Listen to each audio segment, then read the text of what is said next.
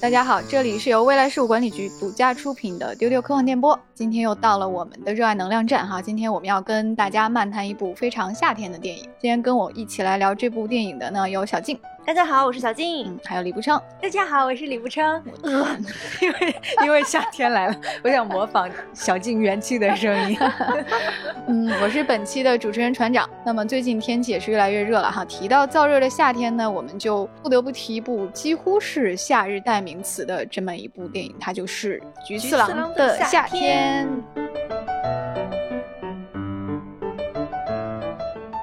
它是 北野武一九九九年的电影，在豆瓣上评分特别高了啊，八点九分。我觉得。可能就算你没看过这部电影，或者是平时也没有观影习惯的人，可能你都会在大街奶茶店上都能哼出它那个主旋律来。所以呢，就着这个炎炎的夏日呢，我们就漫谈一下这部电影中令我们难忘的瞬间，然后聊聊我们为什么喜欢它。小静先来给我们介绍一下吧，它是一个什么样的故事呢？它在北野武的作品序列里是什么样的一个存在？这个故事其实特别的简单，就是有一个小男孩叫正南。他和祖母住在一起，然后有一天他在家里边看到妈妈的照片，就觉得特别的想见妈妈，然后就收拾好了小书包，就是想去东京找妈妈。他是住在乡下嘛，然后他的祖母的一个朋友，酒馆的老板娘知道这件事情，觉得让小学生就是一个人走那么远，实在是不放心，就让自己的老公菊次郎。一起陪着正南去找妈妈，这个电影就是两个人这一路上一个经历的一个故事。对，很多人一开始以为这个菊次郎是那个小男孩的名字，然后所以一开始听到大家叫他正男的时候挺困惑的，不叫菊次郎吗？其实到最后才发现菊次郎是带着他的那个大叔。就说到北野武的电影的话，大家可能第一个反应就是暴力美学这四个字，但是这个菊次郎的夏天却是一个特别不一样的一个片子。嗯，它就像一个童话一样。非常的漂亮，非常的有那种夏天给我们的那种温暖、快乐的感觉。嗯嗯，所以在我看过的北野武的作品里边，我是真的非常喜欢《菊次郎的夏天》这部作品。我觉得《菊次郎的夏天》也是在北野武的整体的作品里边是一个很特别的存在。嗯，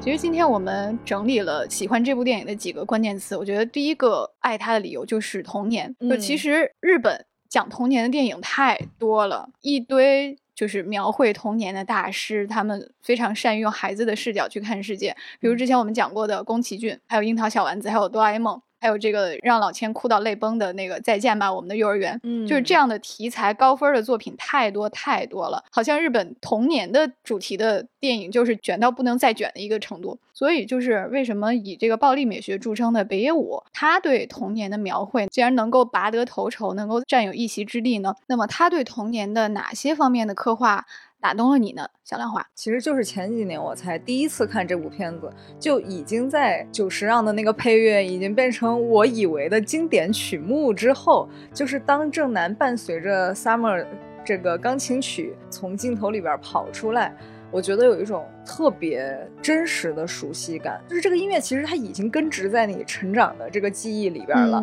但是你对这个音乐熟悉了很多年之后，才看了这个电影，所以我会觉得，哎，就有一种就是童年好友突然给了我一盘录像带，说来看一下我们小学的时候放学的样子。但是这部片子带给我的感觉就是那种，他把我拉回了我小学可能二三年级的暑假，真正带给我的那种记忆，也就是真实的童年，没有被美化过的。童年是的，是的，是的。我最喜欢的这部电影的一个点，就是我觉得它是在暑期里毫无目的的漫游。到底是怎么样毫无目的的漫游呢？展开讲讲。在我们像正南那个年纪，可能就七八岁。我们暑假的时候，所谓的我出去玩，我和朋友出去玩，就是从一个地方晃悠到另一个地方，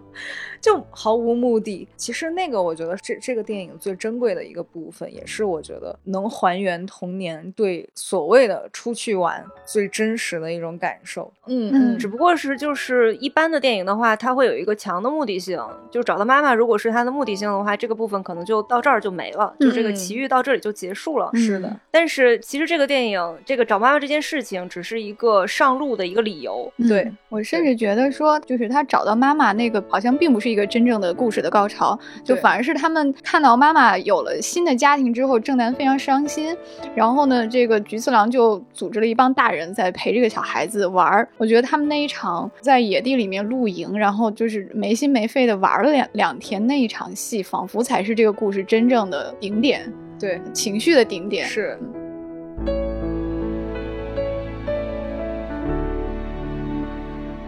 我觉得这个电影很有意思的一个点就是，它很像一个绘本，像一个儿童绘本。嗯，他一翻开第一页，上面就写的是奶奶的朋友们。哎，他那个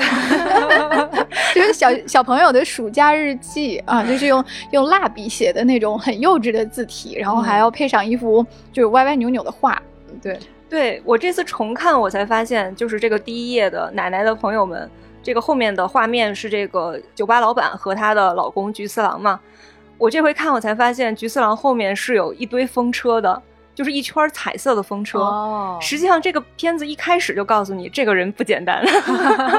他是一个很奇怪的、很有趣的人。然后后面每一个节点，它都有一个这种绘本的，像是一个小标题一样的一个表达方式，嗯什么叔叔摔倒了、啊什么之类的那种的。叔叔叔叔很奇怪，叔叔陪我玩。对 虽然这个片子的名字是以叔叔的名字命名的，但是其实他的视角还是挺小朋友的。就我觉得菊次郎其实他也是一个大号的一个小朋友，嗯，他其实是一个大小孩，都带着都不是一个大孩子，是一个大号的孩子。对，是一个大号的孩子。他虽然已经是成年人了，但是他干所有的事情都是非常小孩子的。嗯就比如说，他看到人家的一个铃铛，就是正南有一个地方，他去找到妈妈了，然后妈妈已经再婚了，有了自己的家庭，有了自己的新的一个嗯小孩儿，所以他就很难过，很难过，他就没有过去打招呼，而是自己一个人哭着默默走开了。这个时候，菊次郎找不到安慰他的方式嘛，他就说：“你妈果然搬走了呀。”就假装我们其实并没有达成这个目的，我们并没有找到你的妈妈。嗯，这样一个悲剧的结果，可能比找到了，但是这个妈妈已经有了新生活，不需要她了，可能要好一些。嗯，所以菊次郎就非常笃定的说啊，我那我去跟邻居打听一下，看你妈妈搬到哪儿去了。然后这个时候他就遇到了两个暴走族，其中有一个他的那个车上就挂着一个天使的小铃铛。啊，是他女朋友送他的。对，就是正常人的话，你你如果想要那个的话，你可以说你这个哪儿买的呀，什么之类的。嗯但是这个电影里的菊次郎他说话就非常的直接，对他要什么东西就说给我。对对对对对，你当然你可以另一种方式，你就可以理解为说这是个痞子。但是你慢慢你会发现，他这个人他就是就是这个样子的，就感觉好像是没有完全的社会化。是的，是的，是的。我这次重温菊次郎，我也有一个非常同感的感觉啊，就是就像刚才小静说的那样，他是一个没有完全社会化的人，就是他外表一副社会大哥的感觉，就是痞里痞气，像混过社会的，但是实际上他不熟悉很多呃我们所谓的社会规则。就比如说，你跟那个骑摩托车的胖叔叔，你想要那个铃铛，你也完全可以说啊，我家有一个小朋友，他现在很伤心，我能不能用这个作为礼物安慰他？其实我们现在作为所谓的社会化的大人，我们仿佛知道了很多社会规则，但是菊次郎他完全不会。而且还有一个情节我记得很深刻，就是他带着正南刚出门，第一站没有直接去做，比如说他们没有计划路程要去找这个妈妈，而是跑去堵那个自行车，就有点像买马的那种。然后完了之后呢，后面一段路呢，他们就突然打了一个出租车。大家都知道，日本的出租车是非常贵的，就是作为一个长途的行程的话，一般人不会去选择坐出租车啊。关键是，他坐着出租车，中途这个出租车司机去上洗手间。呃，菊次郎突然就发现那个打表应该是费用非常的高，这个价格很贵。对他那个按理说感叹是啊，原来是这么贵的吗？就好像从来不知道出租车的计价规则一样。是，而且按照惯性思维，我们比如说哈，觉得一个小混混，他觉得这个出租车打表太高了啊，趁司机不注意我就逃单呗，对吧？很多小混混会这么干，但是他没有，他的处理方法是趁人家司机不注意，把车整个开走了。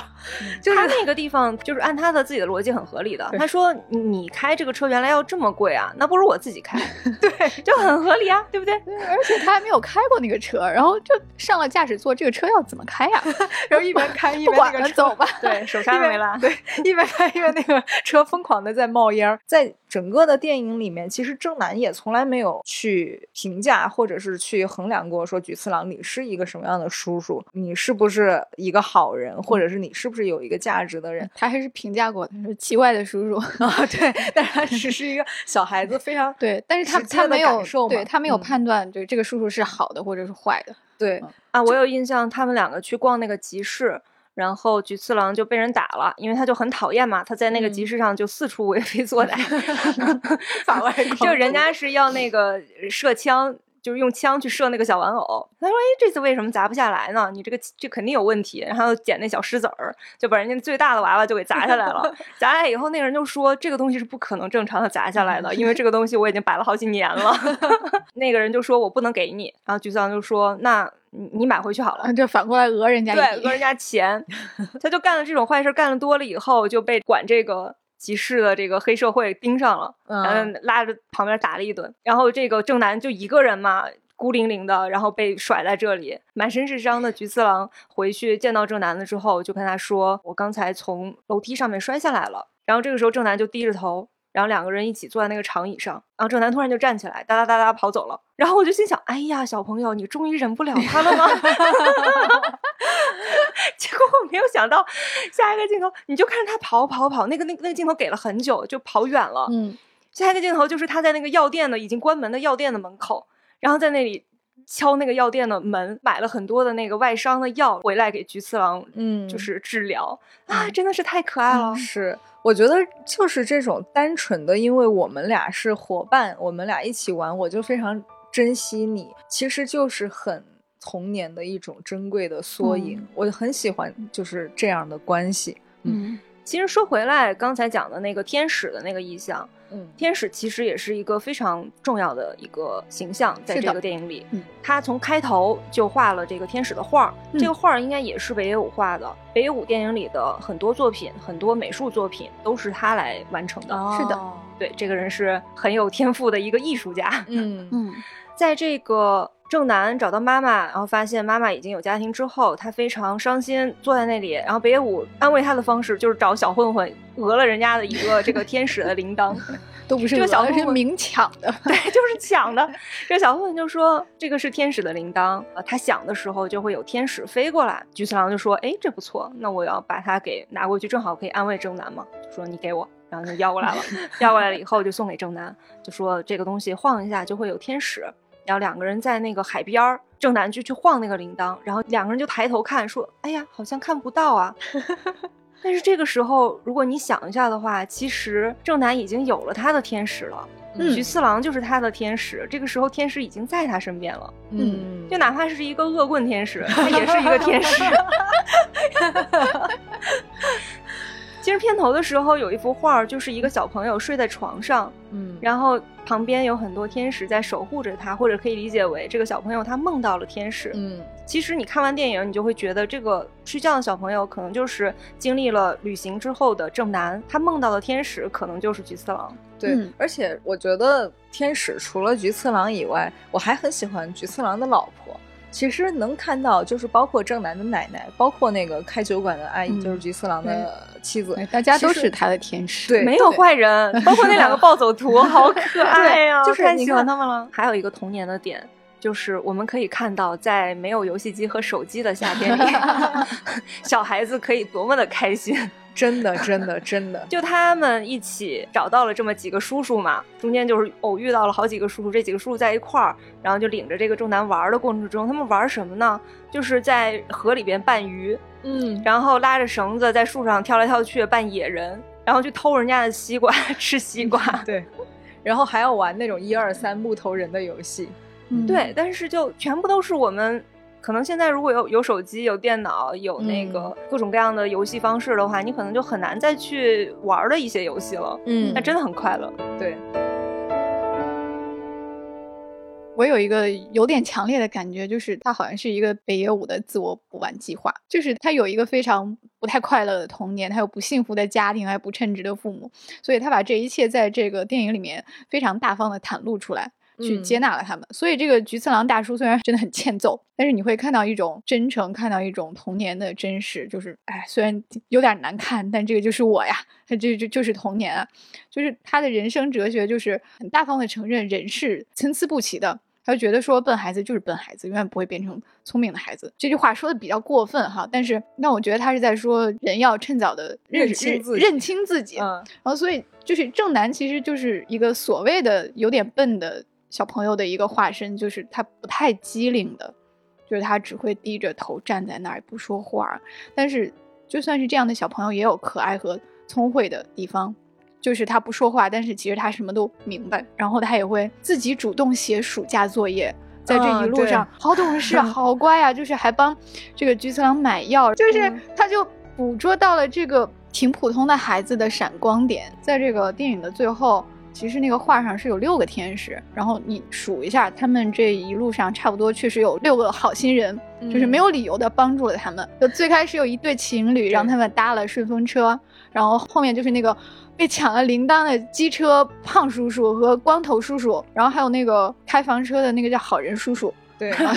明明也是光头叔叔，但是不知道为什么他是好人叔叔。对对对对，然后还有菊次郎本郎，就是这几个大人为了哄正南，就开开心心的大闹了一场，就真的恰好就是降落在正南身边的天使。而尤其是那个那个胖叔叔太喜欢了，都被抢了东西还愿意陪他们玩，这什么朋克机车壮汉小天使啊！而且他真的很可爱，就是你看着他很凶，看着他很凶的样子站在那里，但是结果菊次郎过去跟他一说话。他说的每一句话都是敬语，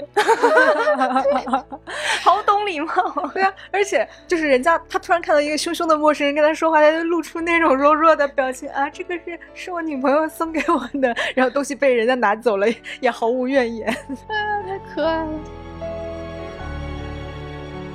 我想顺着船长刚才讲的这个笨这件事情，就是笨小孩这个事情，我觉得北野武未必说的是智商上的笨，就是笨和笨拙其实是两件事情。是的，这里面的正南还有他一路上遇到的这几个好心人，他们其实都可以说是很笨拙的。嗯，他们没有办法去抄近道。没有办法去做一些感觉容易的事情，嗯，一直都在 用一种很笨拙的手段，然后在这个人生中这样这样一直走着，嗯，就是我觉得北野武自己可能也是一个这样的人，他其实是很聪明的，他考上过明治大学，而且是理工科，而且他其实是可以从明治大学毕业的，他修够了学分，只不过是因为他老是不去上课，所以 最后是一个肄业。北野武想去当艺人的时候，他想到的就是说我去浅草找一个剧场。然后从这个剧场里边找一个师傅，他就是用这种非常直接、非常笨拙的方式，然后硬闯着往这个里边走。就所以某种程度上说呢，菊次郎的夏天虽然展露了童年的一些不太愉快的真相，但是它又美好的像童话一样。然后这个正男就仿佛是一个平行世界的，就是获得了更加幸福的童年的菊次郎一样。刚才聊完了童年哈，第二个我们非常喜欢他的点就是他对夏天的呈现。嗯，之前小静给了一个特别美的描述，就说这部电影像一篇夏天的影像散文，因为它是有很多的镜头，都是让你觉得好像很闲散的。嗯嗯，但是你又不能快进，所以我就觉得它特别让我感受到了电影的美。就是现在很多人看电影的时候，就尤其是在网络上看的时候，他喜欢倍速，或者是喜欢跳着看。就是《菊次郎的夏天》是一个，你感觉它好像没有什么太强的故事性，嗯，对，它的每一个镜头也都非常的缓慢，但是却不能够倍速的一个电影。我觉得他做到这件事情，就是因为他把每一个元素都展现的非常的充分，他去表现这个荷叶田，表现这些小河，表现那些阳光的时候。都是非常的纯粹彻底的，嗯嗯，你就仿佛能够感受到那种热腾腾的感觉，嗯，就是这里面有非常非常多我们熟悉的经典的夏天的元素，比如说田间流过的河，比如蝉鸣，比如很长很长没有人的海岸线，呃，玉米田、西瓜田，然后还有枝繁叶茂的大树和夏天的太阳。我就是在那种被山、被田、被河包围的那种。环境里边长大的，就是我的夏天。我童年的夏天，真的就是在那些田间树林里穿梭，啊，一会儿又跳进河里边洗个脚，对，一会儿又在山上的路上撒了欢儿的跑，然后一会儿又回到这种城市的公路上面来，所以我会觉得这样的影像会更给我一种就是真正展现了真正的夏天的感觉。我我我不会觉得它是那种有滤镜的，或者是美化过的夏天，但是它同样很真实，很美好。对，嗯，它这里边还有一个很有特色的，就是日本夏天的必备品，就它那个那个集市，就是那个夏季啊，夏日夏日季，种草了很久。那那里边就大家都在玩的很多东西里边，有一些是夏季里边一定会出现的。啊，就是那种必备清单上面的，好像是画着勾要把它打掉，一定会干的那种事儿。比对如说这个捞金鱼，对然后打气枪是的，啊，其实还有苹果糖什么的，对吧？是的，而且你就觉得好像在这样的场景里一定会有妖怪出现，于是，在正南的梦里，就妖怪就真的出现了。它真的非常非常符合日本人对夏天的这样的一种感觉。嗯，我觉得他对那个浅草的呈现也很夏日风情，就是像在看浮世绘一样的感觉。他这个电影里对浅草的描绘也很有夏日风情画的感觉，就好像在看浮世绘。因为正南是生活在浅草寺附近的，他奶奶就是在浅草寺的那个商店街上，好像是做店员。看过一遍，你才反应过来，他电影的开头完全是发生在东京著名景区景点儿，对，对但是它呈现的那个样子却让你完全看不出来，因为它对周边的那些居民区、那些商业街的描绘是充满了市井气息、充满情感的。他拍的那些一草一木和市井氛围都很有一种烟火气。对我觉得这个烟火气、人情味儿。也是北野武的电影，或者说《菊次郎的夏天》这里边非常重要的一个东西。我这回为了准备这次丢丢，我去看了北野武的一本书，叫《浅草小子》。我看这个书才发现，原来浅草对北野武来说是一个非常重要的一个地点。嗯，他本人是在浅草出生的，但他出生不久，他们家就搬到了浅草的东北边的一个郊区。他是在这个郊区长大的，但是浅草对他来说是一个非常重要的一个地点，是因为这是他事业的起点。嗯，他在长大的过程之中，他妈妈其实是一个一直鸡娃的状态，哇，因为他就觉得得让这小孩儿学好数理化。数理化 对，他妈妈就觉得说，在以嗯后的这个日本，你只要学好了数理化，你肯定能找到一个还不错的工作。嗯而且你还要一直是好好学习。他其实是有机会去读一些职业高中的，但是也是他妈妈就说，那我希望你能够考大学。嗯，就日本的话，它会分职业高中和那个考大学的升学高中，所以他就进入到了这种升学的高中里，然后考到了明治大学。但是呢，他就想当艺人，想当搞笑艺人，他就跑到那个浅草，刚才也说了。就去到了一个剧场，就开始琢磨说哪个剧场能搭理他。然后终于找到了这个剧场之后，这个剧场就说我们这边正好缺一个电梯员，你就来开电梯吧。这个就是他《浅草小子》里边描写的他的事业的起点。我是看这本书才知道，原来浅草是一个这么光怪陆离的地方。因为对于只知道现代日本的我来说，浅草是一个风景名胜地，基本上是著名景点，大大部分人的印象对，基本上过去的话，而且嗯并没有觉得它很奇怪。但是在那本书里边，浅草是一个那种非常市井气息，甚至于稍微有一点点贫民窟那种感觉的地方。它有非常多各种各样的从事体力劳动的，以及从事一些不良职业的人。它里面就写到有一个说，你哪怕在浅草的街头光着身子走路，也是不会有人多看你一眼的。也就是大家就是看这种各种各样奇怪的人都看多了，就是什么样的人生可能在这里都不会遭受到一个白眼，遭受到一种就是世俗意义上的一种批判。嗯，你是什么样的都可以，它是这样的一个地方。北野武是从这样的一个地方开始他的这个事业的，所以我觉得他是把这种人情味儿、这种不批判、这种赤子之心都带到了他的这种电影里。嗯。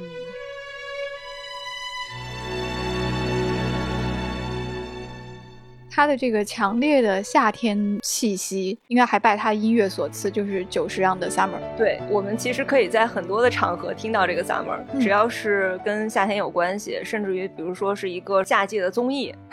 嗯或者是一个夏季的动画片，嗯或者是什么跟夏天有关系的这么一些场景里边，我们都能听到这首配乐。所以很多人在看《菊次郎的夏天》的时候，有一个特别惊奇的发现，就是哦，原来这个音乐是出自于这个电影的。对对对对对对对，尤其是像我这种，就是感觉听那个 Summer 都是好多年以前的记忆了，后来才看电影的时候，发现我我那天还在问船长，原来你在这儿。对我真的有一种反复确认的感觉，因为这两个事情的记忆对我来说那个时间差太远了。我说这个歌真的是给这个电影写的吗？它甚至会经典到给我造成这种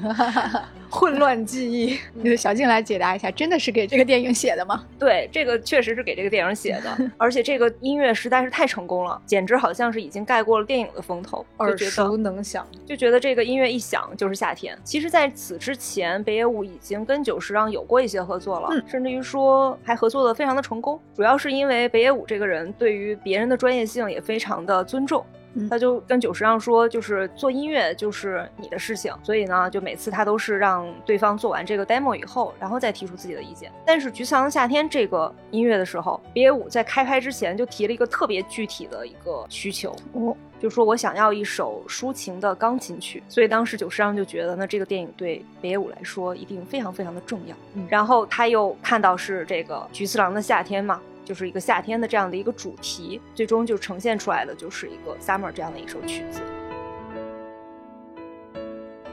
其实除了 summer 之外，这个片子音乐上还有一个特点，就是它别的音乐其实并没有这么欢快。这个也是北野武跟久石让提的要求，他就说我这个片子里边虽然有很多搞笑的地方，嗯但是我希望在拼命搞笑的这些地方。背景都用上悲伤的音乐，所以这也是让我们会感受到这个《菊次郎的夏天》这个电影它有一种非常独特的气质的一个原因。刚才我们说它像夏天的影像散文，并且它的音乐性也很强，然后其实它的绘画感也非常的明显。就是首先它镜头特别干净，有很多的空镜头和长镜头，这可能是受他偶像黑泽明的影响吧。就是他喜欢黑泽明，因为他觉得人家拍的很干脆利落，就是没有一帧画面是浪费的。后来呢，他真的得到了偶像的认可，就黑泽明给他改错说：“你北野武，你的电影拍得很干净。”然后他心花怒放，得到了这样的认可。他喜欢这种空镜和长镜，应该也跟他喜欢画画有关，就是他确实喜欢绘画。那么画面是没有声音的，就是画是沉默的，是静止的。所以呢，你在《菊次郎的夏天》里面，很多的镜头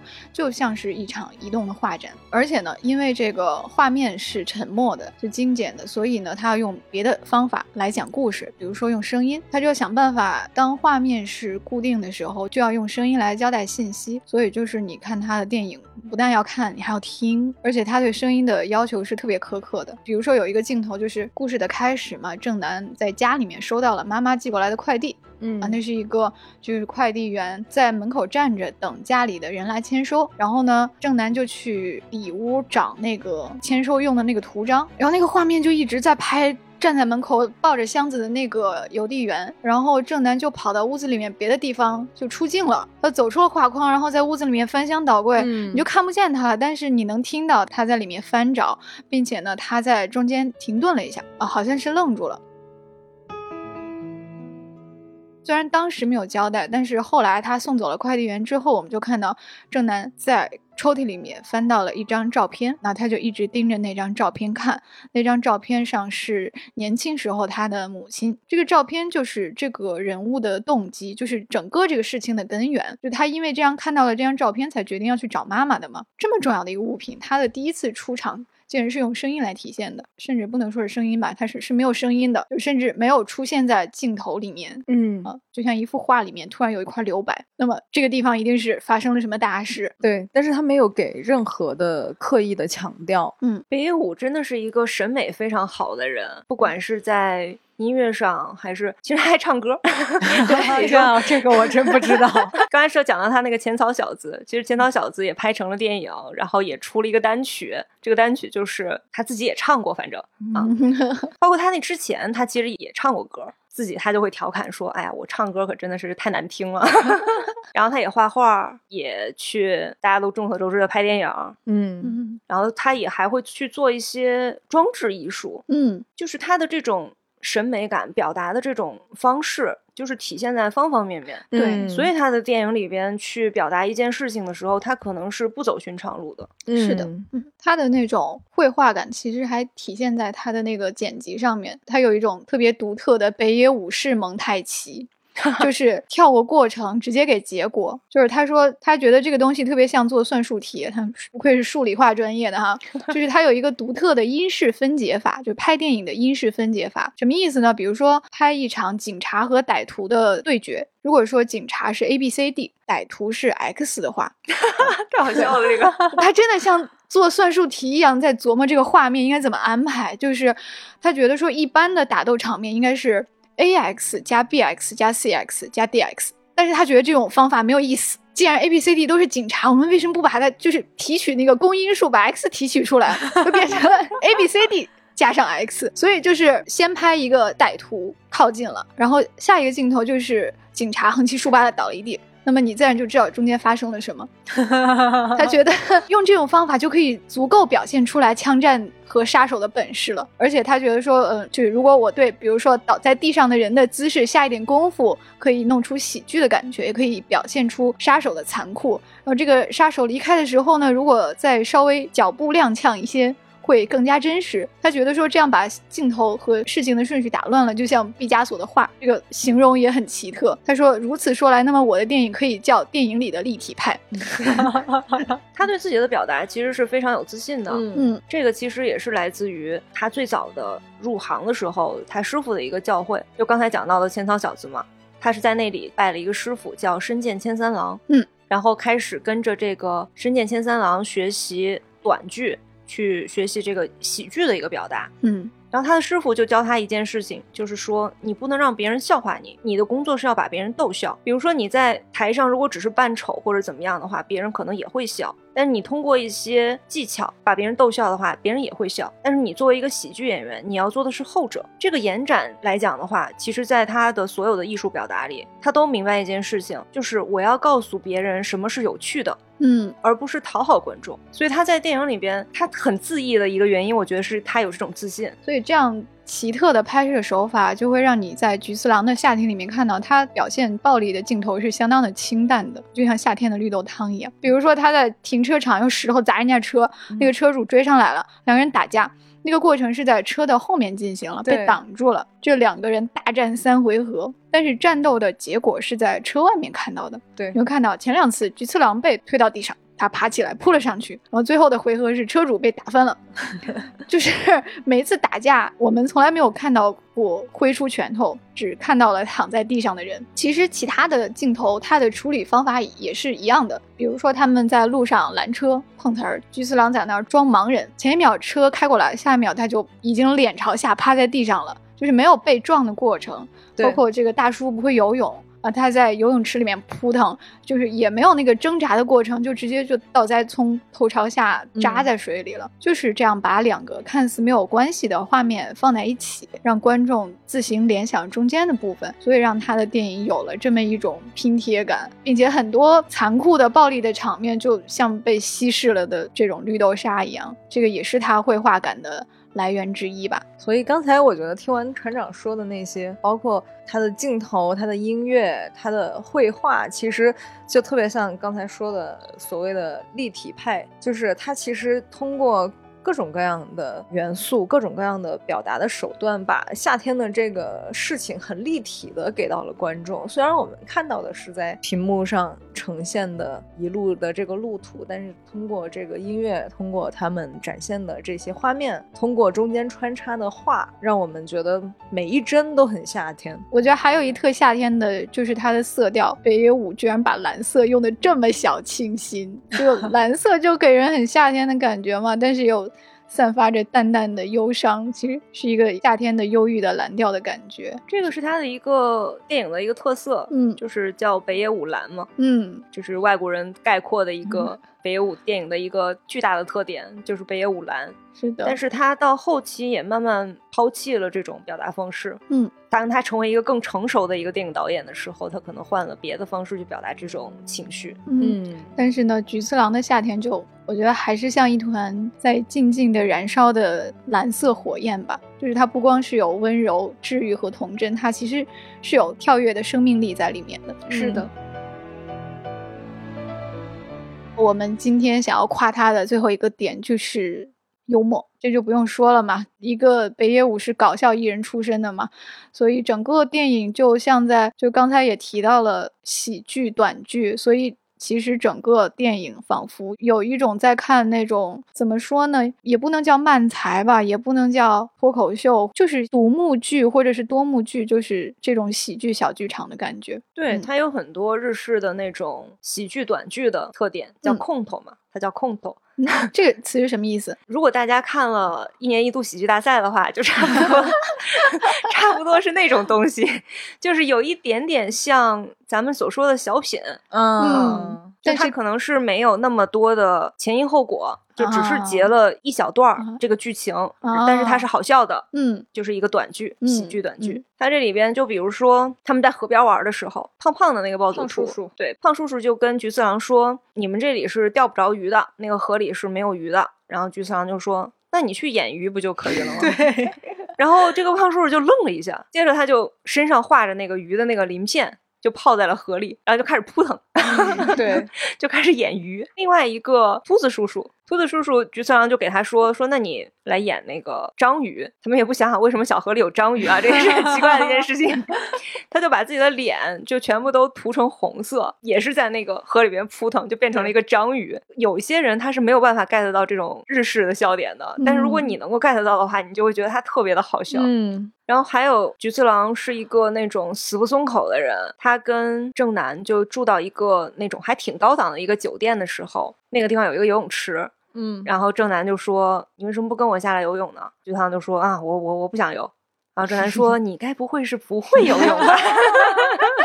被挑战了。菊次郎是一个那种。背上就是纹了一背的那种纹身的那么一个猛男，然后这个时候就不能经不起这小孩的挑战，然后就腰里边就弄了一个那种小孩的那种救生圈，就正好卡在他那个胖肚子上，对，就卡在胖肚子上，就跳到里边了。就是我倒要让你看一看我会不会游泳，就真的很好笑。我特别喜欢他倒栽葱的这个动作，他用了两次，一次是在游泳池里面不会游泳就栽进去了，还有一幕是那个。他们在那个车站等车，菊次郎就其实从人家那儿顺了三个饭团，对，然后他就拿了两个饭团给正南说：“你吃吧，叔叔不饿。”对，那个小孩子长身体，然后正南就很感动，对，吃都给我，然后他自己悄悄摸了那个饭团就。就说我去解个手，然后他就去蹲在野地里面偷偷的吃，然后吃了两口，然后吧唧给掉了。他要去草丛里面找，结果那个站台呢是比草丛要高出一截的，嗯，他就蹲，然后扑通一下就栽进去了。哎呦，特别喜欢那个镜头。是，我觉得他的那个笑点啊，他不是那种能复述出来说这个段子很好笑，这个梗很好笑的。但是如果 去看那个片段，真的，我我中间有好多次就是突然爆笑，笑完了之后又想，好难讲啊。没有办法复述的一些笑点，而且有一些好笑的地方，他其实是在做不正确的事情。就比如说他把那个计程车开走这件事情，你虽然觉得好笑，但是又觉得，哎，这不太好吧？这个其实是北野武作为搞笑艺人，就是闯出一片天地，他其实靠的就是这个。他其实就是作为毒舌艺人最开始出名的。嗯，他在最开始开始做搞笑艺人的时候。因为这个搞笑这件事情也是有一些技巧在的嘛。他最开始做漫才嘛，你要找一个搭档，然后去怎么样去讲一个段子什么之类的这样的东西。但他们上去以后就总是冷场，然后在那个剧场里边，然后大家都在那里聊天啊，或者是就是鸦雀无声的在那儿不给反应啊什么的。然后北野武有一天就生气了，就急了，然后就说：“你们那边在聊什么呢？”然后在那个舞台上面，然后 他的突然羞羞，他的搭档就愣了。他搭档说：“哎，你怎么突然说这个？哎，这个时候突然观众就看他了，观众就开始觉得，哎，这个还挺好笑的。嗯，这个慢慢就成为他的一个风格，就是一种毒舌风格。对，他会说一些听上去真的很被冒犯的一些段子。嗯嗯，其实他这个点在《菊次郎》里边体现的还蛮明显的，就是像刚才小金也说到，他要什么东西他很直给。他就你要给我，或者是他走过去就训斥那些 中学生，训斥完了之后还要让人家说，那你把你你的零花钱也给我，就是他经常去做那种就冲到你面前先把你训一顿，然后还要说你坏话的那种事情。对，喜剧的一个要素也是就是冒犯嘛。它那里面还有一个很大的一个特点，就是北野武自己的一个口癖，嗯就是“把开亚洛口内亚洛”，就是一个骂人的一个口头禅。嗯嗯嗯，相信你这一段不用翻译，大家也也大概知道是什么意思。你能够看到菊次郎也是从头到尾，他一直在骂骂咧咧的，他不管在跟谁说话都是这一套。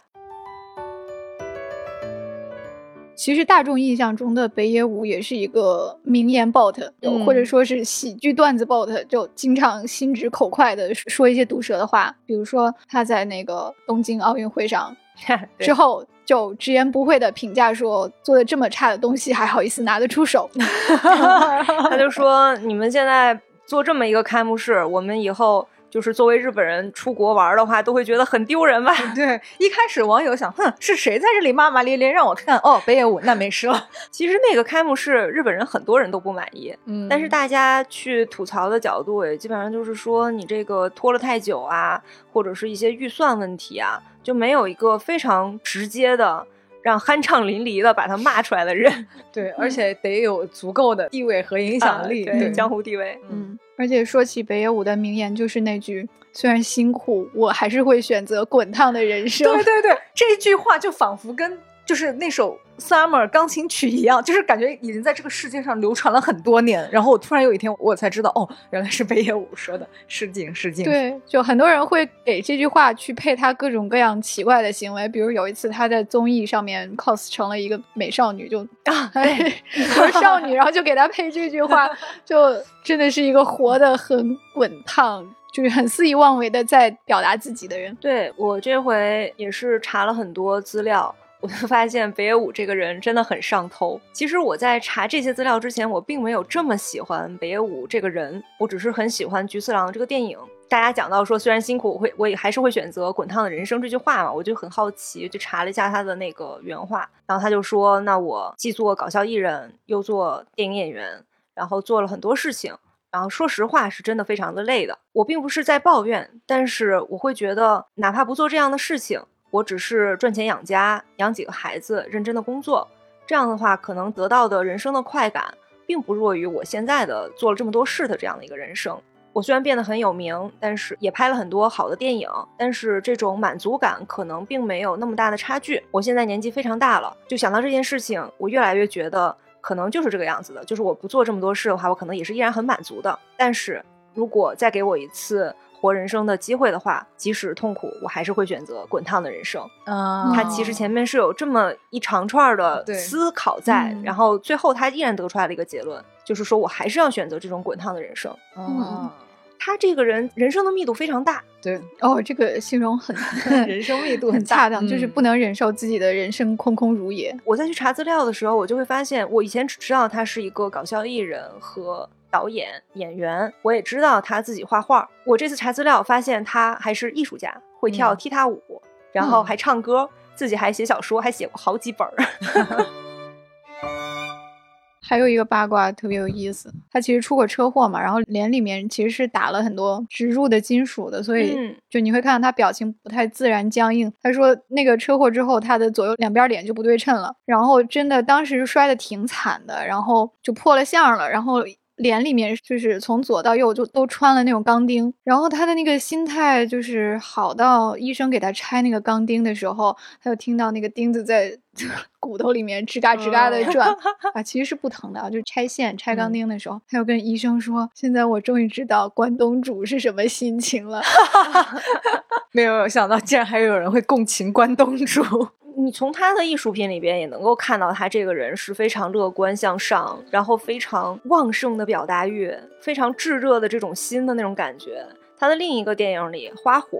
那个里面的画儿也都是他画的。我觉得可能大家对他的那些画会更加的熟悉。嗯他是很多长着花朵脑袋的生物，最著名的就是那个长着向日葵脑袋的狮子。嗯，他做了很多那种，就除了这种画儿之外啊，他自己做了很多装置艺术，也都是像玩具一样，就是比如说搞了一个那种恐龙。然后用那个射枪，然后把那个恐龙上上色，就干这种事情，就是一个像一个大孩子一样，一直在尝试很多不一样的事情。日本是这样的，日本就是一个你一旦选定自己的职业，你的身上就会带着这个印记。它并不是说会有很多的像咱们说斜杠青年，他其实以前的日本的话，他的价值观里是不是很推崇这种的？你的职业就是你的职业，所以北野武他是作为搞笑艺人出身的话，大家对他最强的认识就是搞笑艺人。嗯，所以他出来拍电影的时候，大家就会觉得，那你是一个搞笑艺人拍电影，而不是说我认真的去欣赏你的这个作为电影导演的这样的一个作品。北野武就干了一件非常孩子气的事情。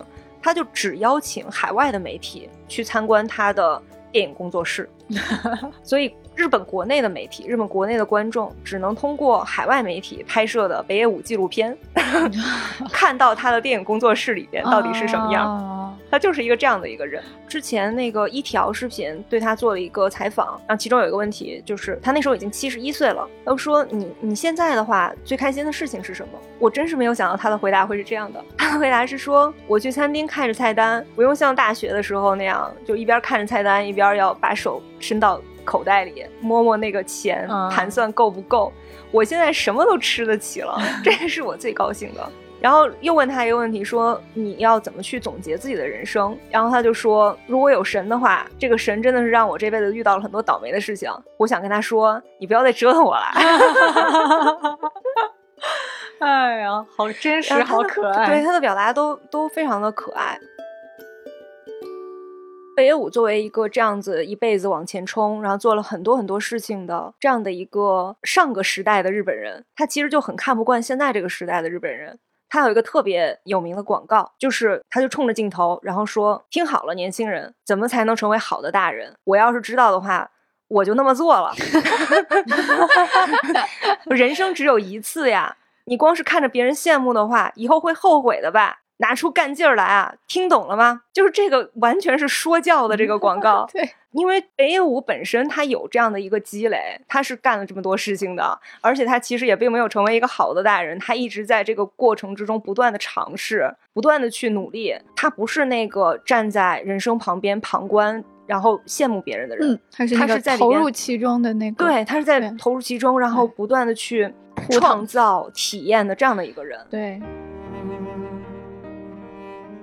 说回《菊次郎的夏天》这个电影，就是这么一个对生活充满了满满的热爱，然后对他自己和他身边的人也进行了很用力、很用力的思考，才能拍出这样的电影。嗯，这个菊次郎呢，其实呃是他爸爸的名字。对我最开始知道这件事情的时候，也非常的惊讶。在这个电影里，他其实一直到最后才说出这个大叔的名字。嗯，正南就扭头问说：“大叔，你叫什么名字呀？”对，这也是其实是也是一个搞笑的点。就是到最后了，然后小朋友说：“叔叔，我还不知道你叫什么名字呢。”